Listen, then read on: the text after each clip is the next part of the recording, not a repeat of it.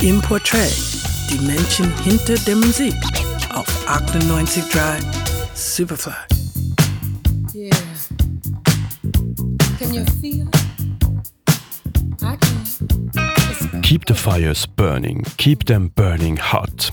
Ein Ohrwurm, der sicherlich zu meinen meistgehörten und meistgespielten Disco-Nummern überhaupt gehört, schafft es einfach nicht, sich abzunutzen. Die Tatsache, hier den großartigen Willie Hutch als Komponisten angeben zu können, erklärt natürlich die Unverwüstbarkeit dieses Songs, unterstreicht aber auch die künstlerische Bedeutung einer der wunderbarsten Sängerinnen, die diese Welt je geschenkt bekommen hat, Gwen McCrae.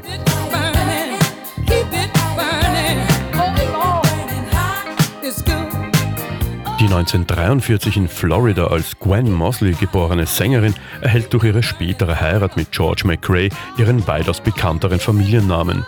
Dank des Smash-Hits Rock Me Baby avanciert er zu einem der wichtigsten Popstars der frühen Disco-Ära. Künstlerisch jedoch kann er mit seiner Frau nicht annähernd mithalten.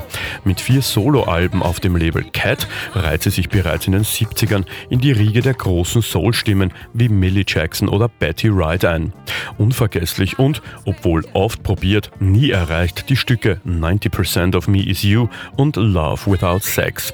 Beide produziert vom craziest man in Funk Business, Clarence Blowfly Reed. Aber natürlich auch die herausragende Coverversion von Latimores Let's Straighten It Out.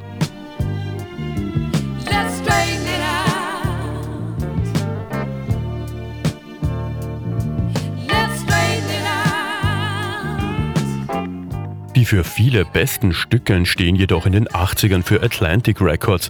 Die Nummer Funky Sensation überzeugt vor allem durch diesen unglaublichen Break, der in Folge 100 Mal von Gut und Böse gesampelt wird, sowie die noch um eine Spur subtilere Nummer All This Love That I'm Giving.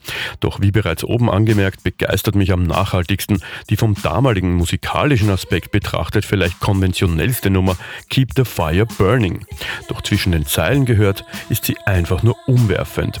Uptempo Soul Music ohne Pauken und Trompeten. Der treibende Beat, der von den Streichern umgarnt und vom slappenden Bass getragen wird, ist unvergleichlich.